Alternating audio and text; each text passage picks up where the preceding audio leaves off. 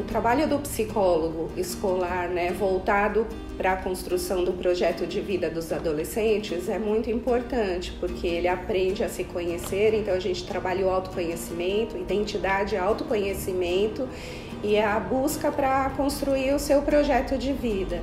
E o papel da escola é muito importante nesse momento.